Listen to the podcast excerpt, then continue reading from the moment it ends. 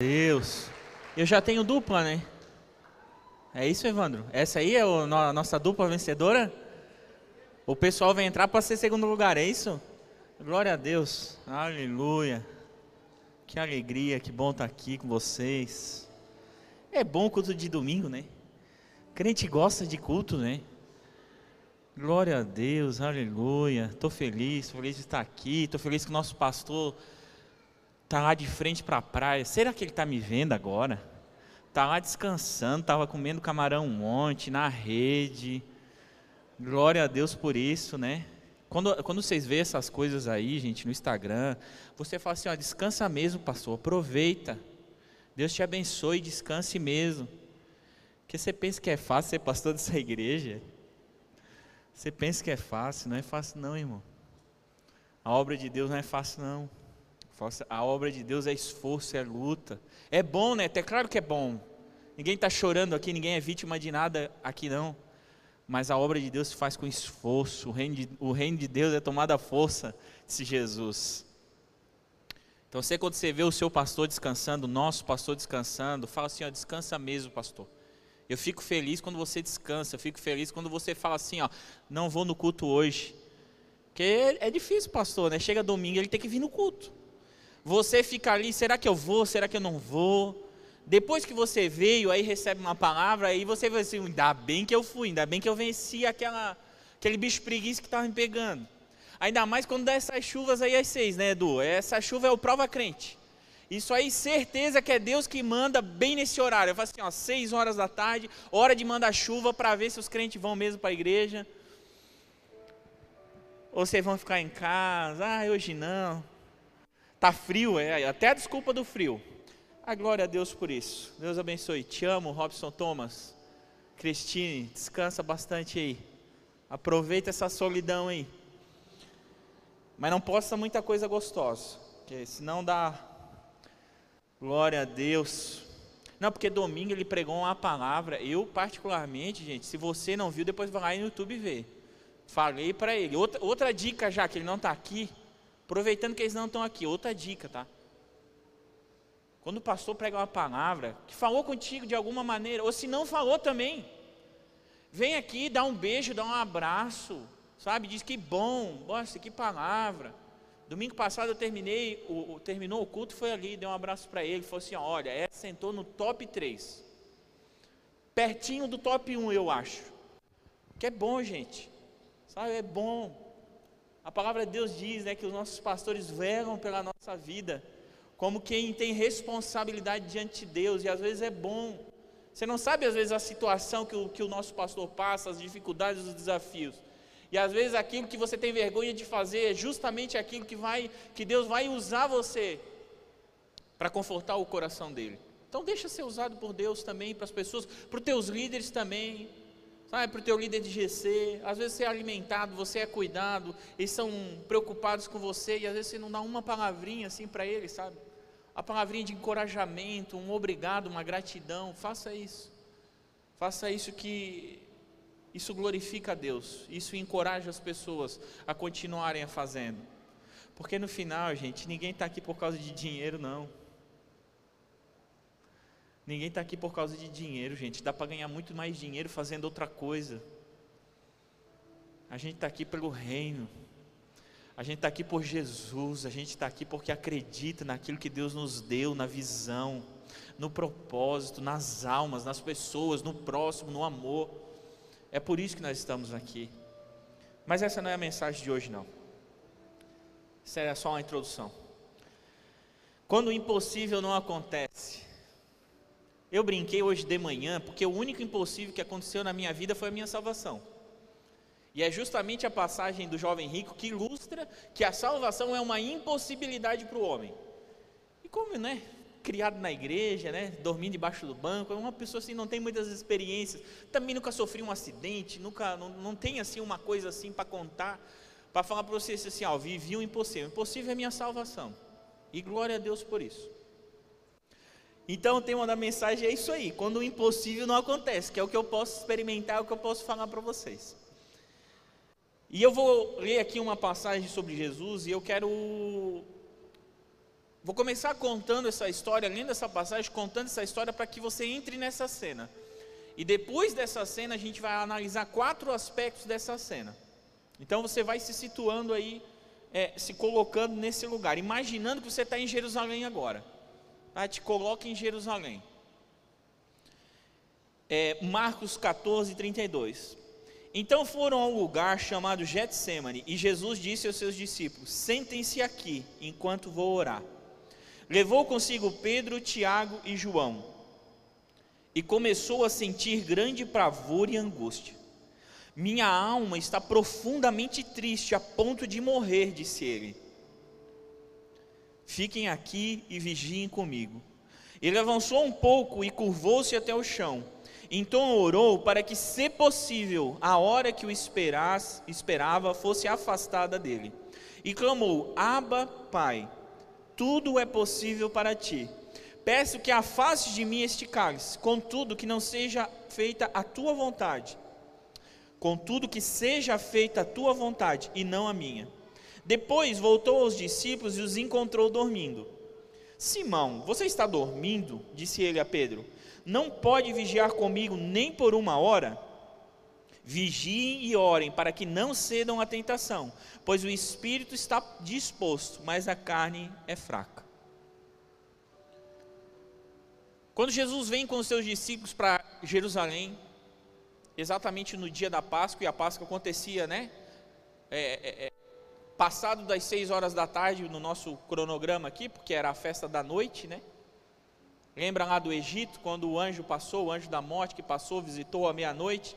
Então a Páscoa acontecia de noite. Então no dia da Páscoa, os discípulos chegam em Jerusalém, estavam lá em Betânia, na casa de Maria, de Marta, de Lázaro, e aí que era pertinho de Jerusalém. Então eles estão chegando em Jerusalém e Jesus fala com os discípulos e diz para que eles preparassem um cenáculo. E aí Jesus instrui, né? Vai, entre em Jerusalém, acha um homem com um cântaro d'água e quando você vê esse homem com o cântaro d'água, você segue ele, ele vai entrar na casa de alguém, num cenáculo. O cenáculo que eles tiveram, é, é, era o segundo andar, né? O segundo andar da casa. Esse era o, o, o cenáculo. Provavelmente a casa de João, da mãe de João Marcos. João Marcos é aquele que escreveu o Evangelho de Marcos. Então vá lá. Eles veem um homem com cântaro d'água que eles não conheciam, seguem esse homem, entram dentro daquela, daquele cenáculo e começam a preparar lá a festividade da Páscoa que hoje a gente celebra, celebrou semana passada como a ceia do Senhor. Então está tudo posto, a mesa está posta, né? com todos os requisitos que eram necessários, com cordeiro, com pão, com vinho, com ervas amargas, com todos os detalhes necessários. E ali Jesus começa. Vou, vou falar uma coisa para você. Esse momento são as últimas 12 a 18 horas de Jesus. Então, nesses momentos são muito importantes, porque são os últimos momentos que Jesus pode ensinar alguma coisa para os seus discípulos, tanto falando como com os seus comportamentos e com atitudes. Então, você precisa imaginar essa cena como que tudo que estava sendo feito, hoje havia algo a ser ensinado. Nada estava ali é, por acaso. Tudo que estava acontecendo nessa cena tinha alguma coisa a ensinar aos discípulos para que eles percebessem que estava chegando nos últimos momentos de Jesus antes da sua morte e para que também nós percebêssemos isso. Então nós estamos falando das últimas 12 horas de Jesus, da famosa paixão de Cristo. Então ele entra na ceia e ele começa a ensinar os discípulos. É, e você vai ver os registros mais longos daquilo que Jesus estava ensinando no Evangelho de João, capítulo 15, capítulo 16, capítulo 17, capítulo 18. É tudo que Jesus estava falando à mesa para eles. É nesse momento que Jesus sai da mesa, coloca a roupa de escravo e começa a lavar os pés dele, porque, falei para vocês, essas são as horas mais importantes de Jesus. E ali ele está ensinando muita coisa para os seus discípulos. E aí, nesse momento que ele está na mesa, o, o Judas vem, né?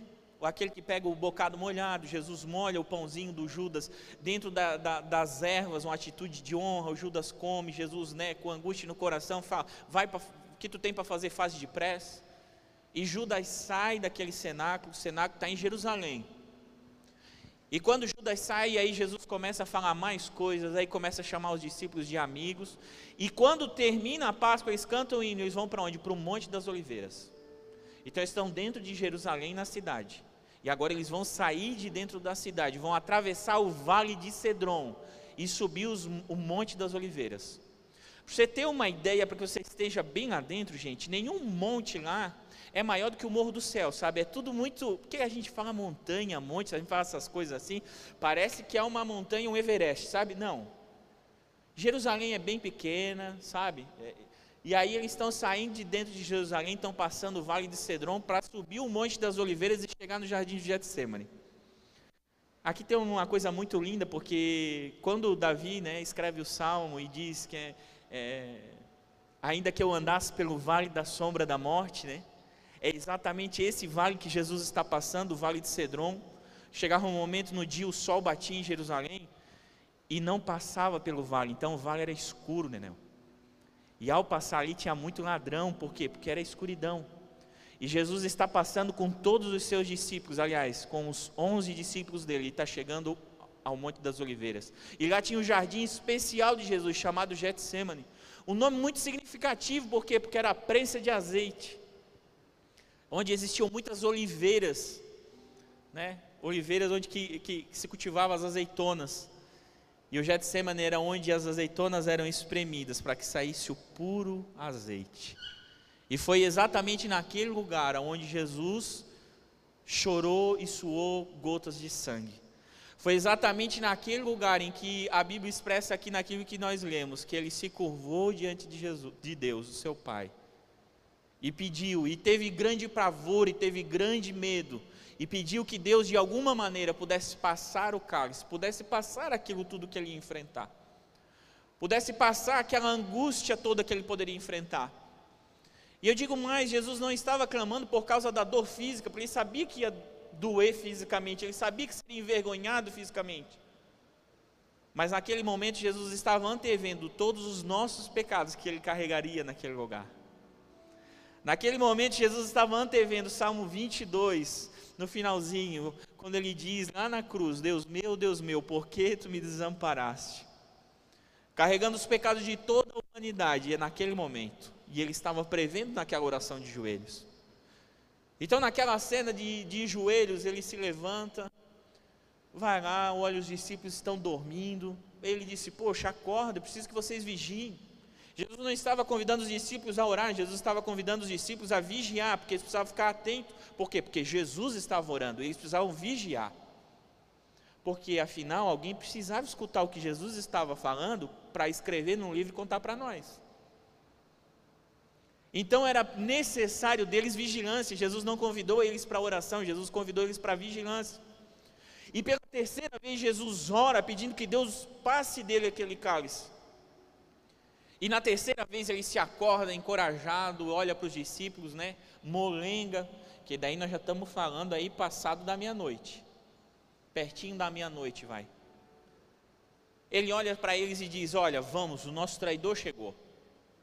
Então, lá no Monte das Oliveiras, Jesus se levanta para receber Judas, os soldados romanos, e um bocado de fariseu, de saduceu, um monte de gente lá que queria prender ele. E naquele momento, quando ele vai receber, o Judas dá o famoso beijo, chama ele de mestre, dá um beijo, que já tinha né, conversado com o pessoal, aquele que eu vou dar um beijo. O beijo era normal, tá, gente? Precisava beijar um rabi. Jesus era um rabino, o beijo era um sinal de respeito. Não era como se ele não devesse fazer aquilo. Ele deveria fazer aquilo em sinal de honra, pegar a barba de Jesus e dar um beijo na barba, honrando Jesus. Aí a coisa fica mais ruim ainda, né? Que era uma traição no lugar de honra, usando um ato de honra para levar uma traição. E aí ele beija, mas como estava escuro, gente, lembra? De noite, está escuro, não tinha poste de luz. E tinha uma, uma turma enorme de pessoas ali querendo prender, cheio de armas, de espadas e de paus. E está ali os doze, né? Os onze, os onze meninos, os onze adolescentes ali, os dez adolescentes, mais Pedro, olhando para aquilo tudo. E aí eles perguntam, daí, quem que é Jesus? E aí Jesus fala, eu sou. Aí todo mundo cai no chão, recua para trás, por causa da força da palavra, por causa da demonstração daquilo que Jesus estava falando, mas depois ele se levanta novamente. Quando ele se levanta, o camarada chamado Pedro pega uma espada e com aquela espada ele tenta cortar a cabeça do Malco, servo do sumo sacerdote, mas acerta apenas a orelha. De certo já ficou contente, né? Não matei, mas olha, vai ter trabalho para ouvir. Na verdade, ele não teria só trabalho para ouvir, ele não poderia ser um sumo sacerdote. Na verdade, Pedro acabou com a vida de Malco ali, era melhor que tivesse morrido. Que o sumo sacerdote, para fazer uma, uma oferenda de sacrifício lá, ele precisava sacrificar, pegar o sangue do cordeiro e colocar na ponta da orelha. Fora também quem não podia ter mácula, né? Hora que precisava ser um homem perfeito. Quem sabe até ele disse que era melhor ter matado, porque pelo menos acabava por aqui. Agora eu não posso mais fazer aquilo que eu fui chamado a fazer.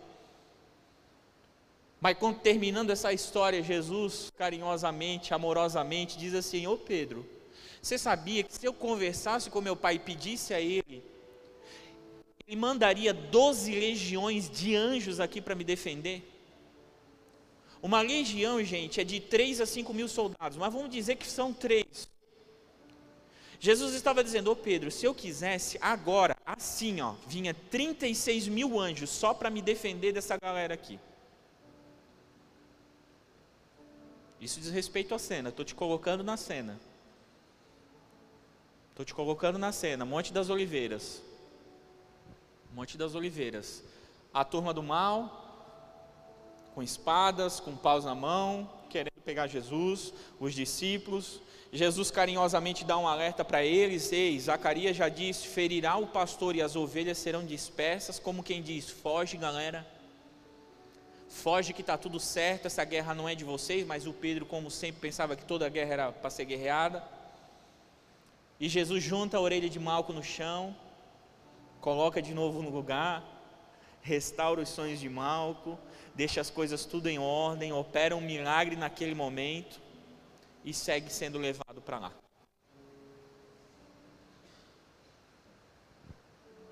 Está na cena? Está tá no Monte das Oliveiras? Agora eles vão sair do Monte das Oliveiras e voltar para Jerusalém, para o templo, para a casa do sumo sacerdote. Mas, mas paramos por aqui. Nós saímos do cenáculo e fomos para o Monte das Oliveiras.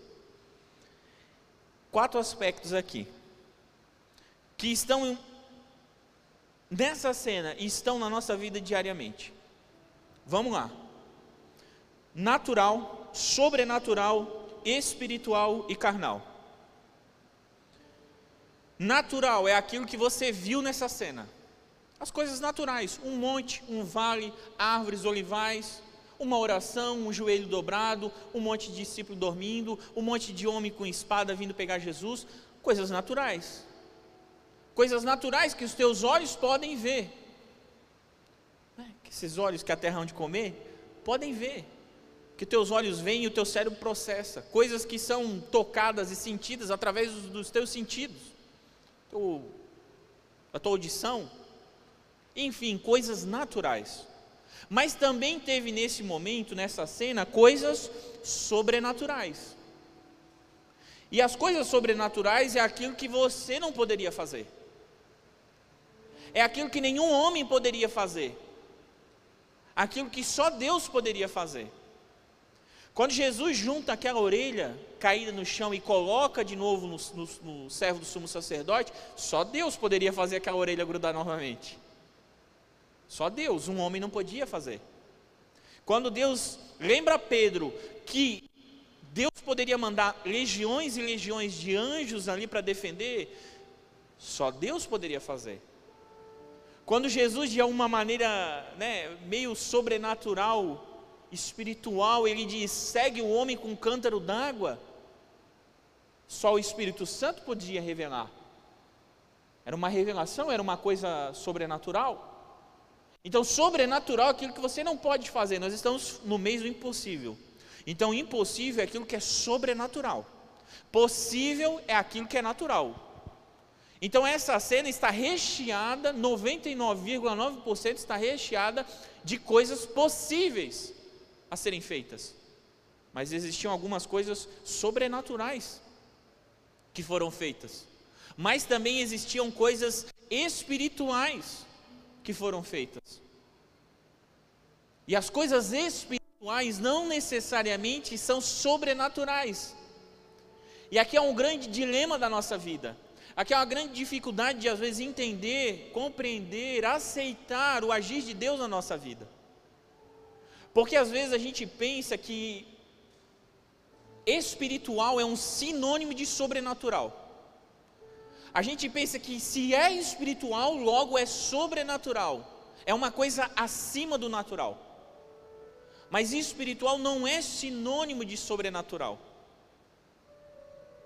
Em algumas vezes parece ser, mas na maioria das vezes não é. Uma coisa é algo ser sobrenatural, outra coisa é algo ser espiritual. A Bíblia diz, Jesus falou que nos últimos, quando ele voltar, vai ter gente que vai dizer: Senhor, mas eu expulsei demônios no teu nome, eu curei, eu fiz isso, eu fiz aquilo. E Jesus vai dizer assim: Apartai-vos de mim, porque eu não vos conheço. Peraí, eles fizeram coisas sobrenaturais que não eram espirituais. Porque se fossem espirituais, tinham vindo da vontade de Deus, mas elas não eram espirituais. Portanto, poderiam ser sobrenaturais. Isso é tão profundo que o anticristo, o homem da iniquidade, ele vai fazer fogo descer do céu. Ele vai ser um homem do sobrenatural, mas nunca será um homem do espiritual. Lá no capítulo 3 de João, né, quem vê The Chosen vê o João na escadinha ouvindo a conversa de, de Jesus com Nicodemos, né? E Jesus está ensinando para Nicodemos e ele diz assim: Nicodemos, o espírito gera espírito, a carne gera carne. Então aquilo que é espiritual é o antônimo daquilo que é da carne. Antônimo e sinônimo nós estamos bem, né? Oitava série, sétima série, nós estamos legal, né? O contrário e o igual. Então, o espiritual é o antônimo, é o contrário daquilo que é carnal. Então, ou você anda no espírito ou você anda na carne. São duas formas de você se mover, no espírito ou na carne. Mas andando no espírito não quer dizer que a sua vida vai ser toda sobrenatural. Eu sei, já viu que às vezes a gente força a amizade, né? O crente às vezes ele dá, é o famoso evangelástico, né? Talvez ele dá uma forçada na amizade para transformar uma coisa que na verdade é uma coisa natural numa coisa sobrenatural. Meu Deus, Neto, olha, tu não sabe. Eu entrei e eu disse para Deus assim, ó, Deus, se tiver o estacionamento é porque é da tua vontade. Se a porta abrir para a esquerda é porque é da tua vontade. Se ele olhar para mim e me cumprimentar é porque é da tua vontade. A gente vira até meio macumbeiro, né? Isso é coisa de, isso é mandinga, né? Isso é uma mandinga, isso é, um, é uma coisinha assim, é um, é um. Sei lá como pensar disso. E a gente vai pensando assim: eu preciso de uma coisa sobrenatural. Porque para mim acreditar precisa ser sobrenatural. Vou te dizer uma coisa: as coisas sobrenaturais não são para acrescentar a sua fé, são um sinal para os gentios, é um sinal para o mundo de quem Deus é mas não necessariamente é algo que vai transformar você em alguma coisa. Geralmente as coisas sobrenaturais falam sobre uma mudança nas circunstâncias, não numa transformação do coração. Porque nesse mundo, gente, nenhum povo foi tão impactado pelo sobrenatural de Deus como o povo de Israel. Você já viu o mar se abrir? Você já viu o pão cair do céu? Você já viu codornizes cair, as codornas? Né? A pessoa tu está lá na tua casa, ai Senhor, estou passando fome. E de repente bate um vento e cai dez galinhas na tua casa. Pensa. O problema é que a tua casa ainda tem uma possibilidade, né? mas imagina no deserto. Imagina no deserto. Imagina você estar tá de noite, tudo certo, e tem uma coluna de fogo iluminando todo o arraial, gente, 5 milhões de pessoas. 5 milhões de pessoas. Não é 300 mil pessoas igual Criciúma. 5 milhões de pessoas num deserto, uma coluna pegando fogo, iluminando todo o arraial, uma nuvem por cima de você para te proteger do sol. E quando a nuvem andava, era um sinal de que você deveria andar debaixo da nuvem. Você olhar para o teu pé e ver que o teu Nike não gastou, que a tua roupa não gastou, e a cada probleminha que dava, o que, que eles faziam? Vamos voltar para o Egito, porque aqui não está dando certo. Então as coisas sobrenaturais elas existem. A gente deve clamar, a gente deve clamar pelo impossível, mas a gente precisa entender que os impossíveis não são para te transformar. Os impossíveis não causam uma transformação em você, eles causam uma mudança nas suas circunstâncias. Vão mudar as suas as circunstâncias. E aí, vamos, vamos definir bem claramente o que, é uma coisa impossível. Primeiro, a salvação, que nós já falamos. E esse é o maior impossível que Deus quer fazer na vida dos homens. Esse é o maior impossível que Deus quer fazer na vida das pessoas. Deus pode fazer outros impossíveis? Pode, deseja fazer. Mas a salvação das pessoas é a coisa mais importante a ser pregada. É a coisa mais importante a ser ministrada. Mas quando a gente vê um paralítico assim, de nascença, e alguém ora e ele se levanta, isso é impossível, isso é um milagre, isso é coisa sobrenatural, isso não é natural um cego vê, isso é sobrenatural. Isso eram milagres que Jesus fazia. Mas o próprio Jesus enfrentou a mesma coisa. Porque no final, gente, João termina o seu livro dizendo: se nós fôssemos relatar todos os milagres de Jesus, não haveriam livros, não haveriam livros para escrever tudo que Jesus fez. Só que dentro do cenáculo, no dia de Pentecostes, tinha 120 discípulos. Tinha 120 discípulos, mas milhões, milhares de pessoas experimentaram o sobrenatural, mas apenas uma centena veio atrás daquilo que era a vontade de Deus. Então vamos lá. Natural é aquilo que você vê, todas as coisas que você vê, a sua relação com o mundo. E isso não é demoníaco, isso não é ruim, isso não é da carne. Sabe que às vezes a gente pensa que Deus vai apagar as nossas emoções para de alguma maneira tocar na nossa vida? Já viu que às vezes você, você tem medo de chorar e pensa assim: ah, será que eu estou chorando pela minha emoção ou será que é o Espírito Santo dentro de mim? Ô meu irmão, você quer matar suas emoções para sentir o Espírito? Você quer que Deus deixe você de ser homem? É, você quer que Deus tire todas as suas faculdades, as suas emoções, seus sentimentos para então você ser espiritual? Não, irmão, Deus vai, Deus vai trabalhar, o Espírito Santo vai trabalhar dentro de você também através dos teus sentimentos e emoções. Então, se é para chorar, chora, se é para rir, ri. E rir com certeza que é o Espírito Santo está agindo na tua vida, se é para cair, cai. Esses dias nós fizemos um corredor de fogo, caiu uma galera, né? Aí tem uns que olham, né? Ai meu Deus, caiu, o que, que adiantou? Ô irmão, Ô irmão, deixa as pessoas ter a experiência dela. Deixa as pessoas cair. Se não se joga também, não tem problema. Se joga no chão, às vezes tem uma dúvida, né? Será que se eu cair no chão, vai acontecer alguma coisa a mais? Experimenta. Vai que. Experimenta. Deixa as tuas emoções, os teus sentimentos à mercê do Espírito Santo de Deus. Ele não vai te transformar num homem gelado para depois fazer alguma coisa com você. Gente, Jesus está orando, a Bíblia está aqui, ó, claro, está dizendo assim, ó, eu tenho grande pavor. Ô gente, Jesus estava apavorado. Não sei se tu já fez essa relação, né? Jesus ficou apavorado. Jesus ficou apavorado, Jesus estava com medo. Jesus estava com um sentimento tão angustiante que parecia que só pelo sentimento ele já ia morrer.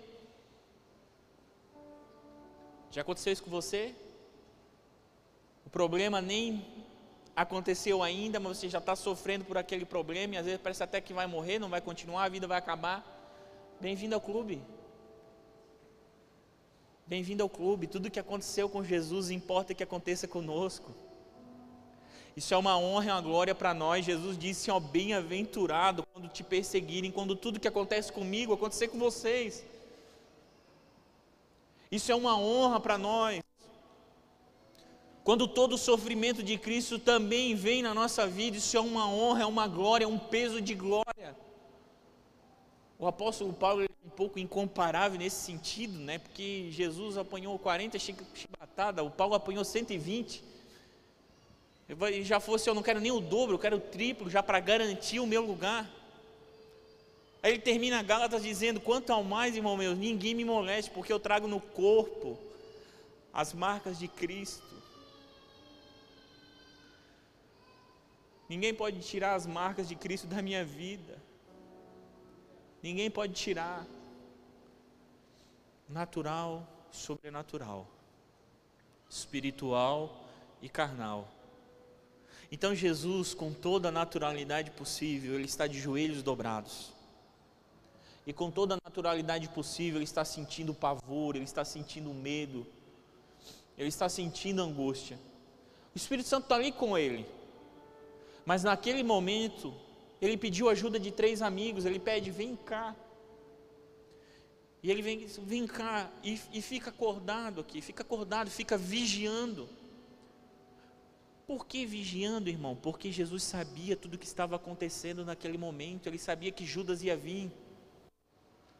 Ele sabia que Judas ia vir, ele queria ter uma oração na tranquilidade, ele não queria ser surpreendido com Judas, ele estando de joelho.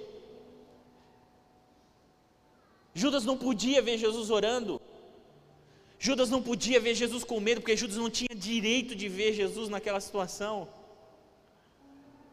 Jesus não podia mostrar para o seu traidor nenhum sentimento de, de, de, de, descoragem, vai. Não posso chamar Jesus de covarde, né?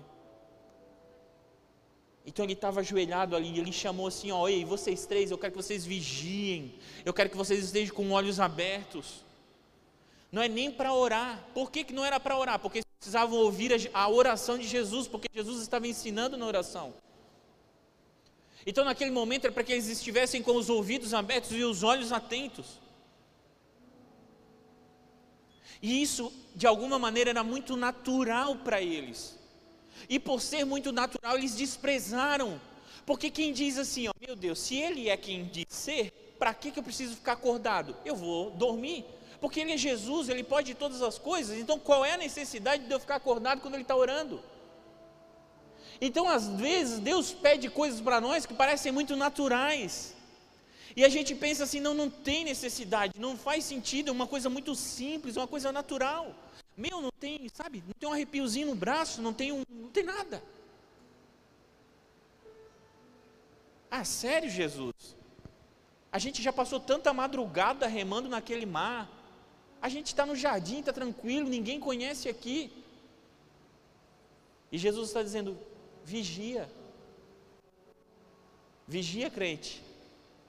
Às vezes a gente não entende o que é vigia, né? A gente quer espiritualizar o que é o termo vigilância. Gente, vigilância é ter os olhos atentos e os ouvidos atentos. Vigilância, gente, é você ser gente. Orar é você ser crente. Vigilância é você ser gente. Porque às vezes a gente é muito crente, mas não é gente, não percebe, não tem a atenção, não percebe os tempos que a gente está vivendo. Não tem a atenção, Jesus quer a gente de olhos abertos, percebendo os tempos, discernindo os tempos, remindo os tempos, como diz o apóstolo Paulo.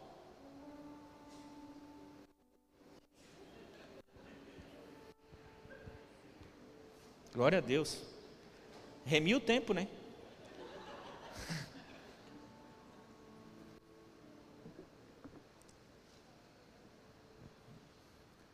Então era para ficar de olhos abertos, ver as coisas que eram naturais mesmo. Já viu que às vezes a gente está tão preocupado em fazer as coisas supostamente espirituais que não ajeita a cadeira corretamente no lugar? Como se isso fosse, sabe? O que, que é a excelência, gente?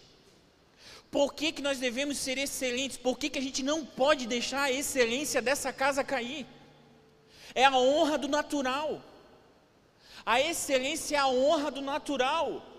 Jesus falou assim: ó, segue o homem do cântaro d'água e vai e prepara esse cenáculo. Que me perdoe a pastora Amanda, mas com certeza aquela mesa estava muito mais bonita que as que ela faz, e olha que é difícil. É difícil superar ela. Mas você imagina aquela mesa de Jesus era um nível profundo de excelência, gente, para honrar aquilo que Deus faz sobre as coisas naturais. Era a vigilância, era o entendimento que eles precisavam ter a respeito de viver a vida como ela deve ser vivida. Não toda hora esperando por uma coisa miraculosa, mística, mas honrando aquilo que Deus já colocou nas nossas mãos. É por isso que isso é um valor tão forte da nossa igreja e precisa continuar. Às vezes você não compreende. Às vezes você serve em algum lugar e você começa a deixar a peteca cair. Só deixa assim, faz de qualquer jeito. Não. Isso é um valor altamente espiritual, é uma honra, é como a gente dizendo para Jesus: Jesus, tu colocou a gente aqui na terra para viver uma vida natural e nós vamos viver essa vida da melhor maneira possível porque isso transmite amor para as pessoas e honra o teu nome. Porque nós honramos o natural, gente. Porque Deus botou a gente aqui nessa terra para viver uma vida natural. Porque senão Deus tinha botado Adão e Eva no céu logo de uma vez. Pensa comigo. Aí eu vou voltar para o céu. Irmão, tu não vai voltar para o céu. Jesus é que vai vir para a terra. Gente, a volta de Jesus não é a subida dos crentes para o céu. O céu é que está vindo para a terra, não é a terra que está indo para o céu. Você imagina quão lindo será quando Jesus reinar sobre essa terra? Como todas as coisas vão ser excelentes, os profetas falam sobre o, o, o campo dando sementes, sobre os animais produzindo como nunca produziram. Então, às vezes, a gente se apega a ser tão supostamente espiritual e vai relegando as coisas naturais e vai deixando as coisas acontecerem. E aí, quando as coisas dão errado, o que, que a gente pensa? Vou orar pedindo o quê? Um milagre, porque daí só um milagre. Porque você foi deixando as coisas naturais da tua vida sem organizá-las na excelência de Deus, e aí quando deu errado, aí tu pensa, meu, agora só um milagre. E aí Jesus olha para ti e fala assim: ó, não vou fazer um milagre isso aí. Eu vou te transformar para ser uma pessoa excelente para fazer tudo com excelência na tua vida. Aí tu não teria esse problema. Então, às vezes, a gente está pedindo uma ação sobrenatural de Deus, onde a gente precisa de um processo, onde a gente precisa ser transformado por Deus. Então, Pedro, naquele momento, e os próprios discípulos, eles estavam sendo carnais. Ele estava agindo segundo os desejos da carne, por quê? Porque Pedro estava com aquela espada para lutar contra um poder de Roma. Mas ele era até meio louco, né? Porque ele acha que ele ia lutar sozinho contra um exército de Roma, contra um destacamento.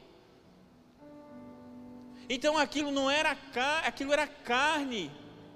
E o Senhor estava dizendo, gente, ore, mas vigia. Por quê? Porque o espírito está disposto, mas a carne, a carne é fraca. A carne cede às tentações e às vezes não consegue perceber aquilo que é espiritual e não consegue discernir que as coisas espirituais elas são naturais. Às vezes a gente não consegue discernir que as coisas espirituais são naturais. Não, Neto, eu preciso do milagre. Não, tu precisa ser guiado pelo Espírito, para que fazendo as coisas naturais você alcance aquilo que Deus quer que você alcance. Já viu que às vezes a gente perde muito tempo com a nossa oração pedindo milagres naquilo que deveriam pedir discernimento, naquilo que a gente deveria pedir interpretação, sabedoria para agir. É difícil eu falar com, sei lá, com Elon Musk, é bem difícil, mas não é impossível.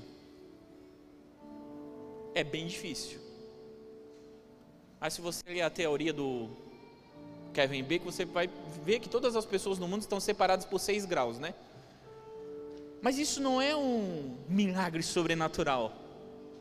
Porque se Deus me guiar a falar com esse homem, ele vai me colocar pessoas no meu caminho e essas pessoas vão me levando as pessoas e vão me levando as pessoas e um dia eu vou apertar a mão dele.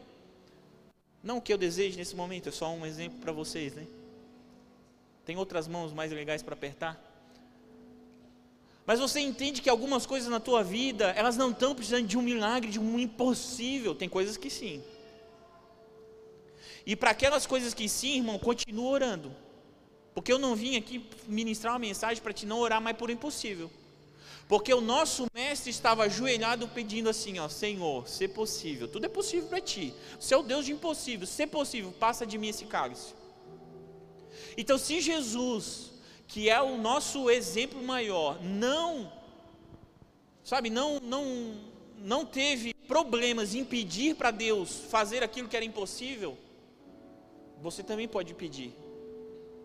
Mas vou te dizer uma coisa: o caminho de Jesus é não receber o impossível para Ele, mas momentos depois estar juntando uma orelha cortada no chão e botando de novo na cabeça de um homem, realizando o impossível para o outro, mas não recebendo o impossível para si. Então, quando você entende o caminho do Espírito, que é um caminho guiado por aquelas coisas que são naturais, que é um caminho de discernimento, de entender aquilo que Deus está te guiando a fazer e que Ele vai usar pessoas ao teu redor para ir te levando ao propósito que Ele deseja te levar. E que não necessariamente vai precisar acontecer uma coisa assim impossível, mas que nos caminhos normais da vida, que nos homens de Deus que Deus colocar ao teu lado, nas pessoas guiadas por Deus, você vai chegando ao caminho que você precisa chegar.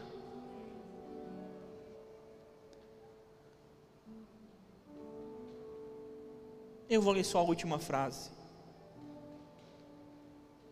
Deixe que Jesus te guie espiritualmente nas coisas naturais da vida e nunca perca a ousadia de clamar pelo sobrenatural, sabendo que Deus fará a sua vontade em todas as coisas. Te coloque de pé.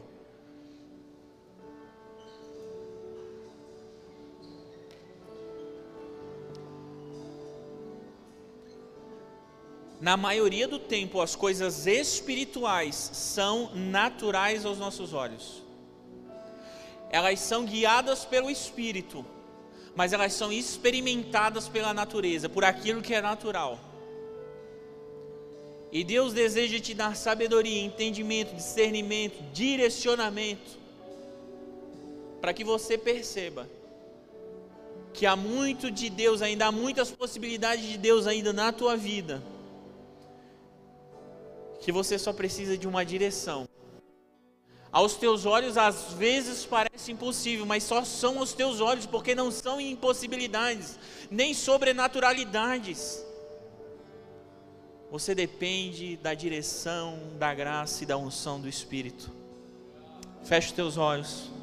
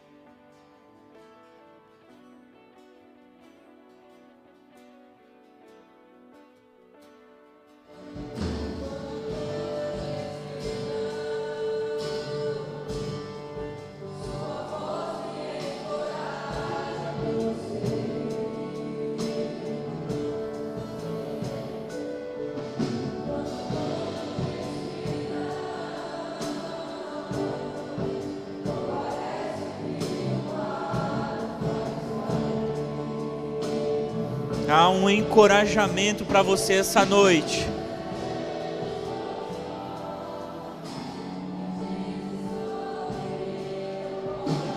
Há um encorajamento para você essa noite.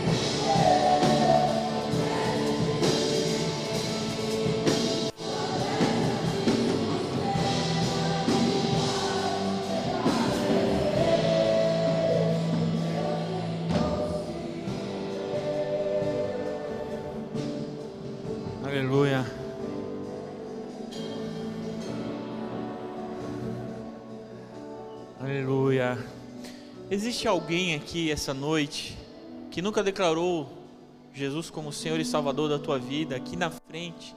Nunca declarou publicamente? Existe alguém que deseja fazer isso aqui essa noite? Levante seu braço, existe alguém? que nunca veio aqui na frente, entregou a sua vida para Jesus, na frente da comunidade, às vezes confirmando alguma coisa que já foi decidida no teu coração, tem alguém? Levante a mão. Glória a Deus. Glória a Deus. Faça assim com sua mão então. Feche os teus olhos. Pai, em nome de Jesus. Em nome de Jesus, que seja derramado, Senhor, da tua presença, um espírito de encorajamento. Espírito Santo, enche os meus irmãos da tua presença, da tua sabedoria, do teu discernimento, Senhor, porque a tua palavra nos diz que os espirituais discernem todas as coisas e de ninguém são discernidos. Que haja uma unção de discernimento nessa casa, Senhor. Que haja uma compreensão dos tempos que a gente vive e de aquilo que há de se fazer nesse tempo. Em nome de Jesus, eu abençoo os meus irmãos, Senhor. Em nome de Jesus, amém. Estamos despedidos.